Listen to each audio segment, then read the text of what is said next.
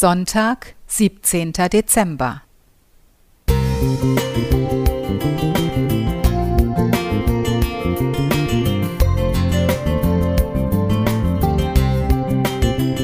Ein kleiner Lichtblick für den Tag.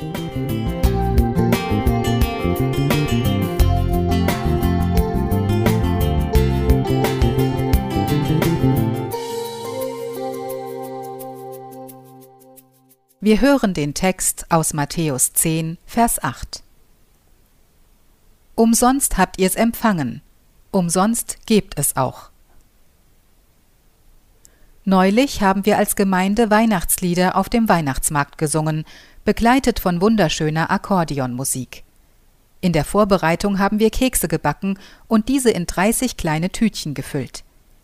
Während meine Geschwister für die Musik sorgten, bin ich mit meinem Korb mit den Keksen über den Markt gegangen und habe die Tütchen verschenkt. Viele Leute konnten es gar nicht fassen, dass sie etwas geschenkt bekommen. Manche wollten Geld dafür geben oder das Geschenk gar nicht annehmen, wenn sie nicht etwas zurückgeben dürften. Aber die Augen aller, die das Geschenk annahmen, strahlten. Mein Lieblingseintrag in meinem Poesiealbum lautet so Willst du glücklich sein im Leben, trage bei zu anderer Glück. Denn die Freude, die wir geben, kehrt ins eigene Herz zurück. Genau das durfte ich auf dem Weihnachtsmarkt erleben. Statt Freude kann man auch Liebe, Frieden oder ein anderes Wort einfügen.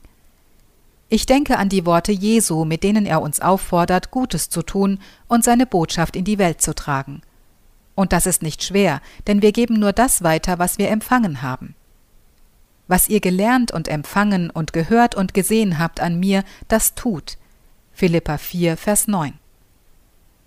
Was uns trägt, ist die unfassbare Liebe Gottes, die wir nicht verdient haben.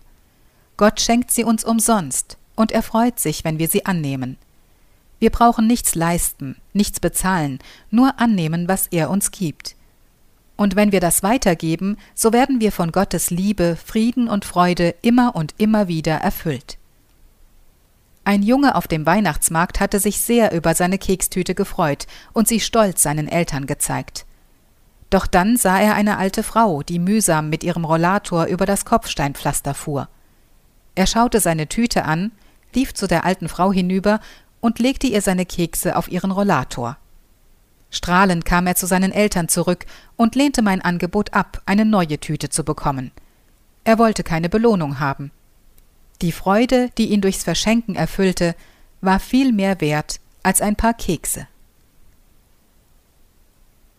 Heike Steinebach Musik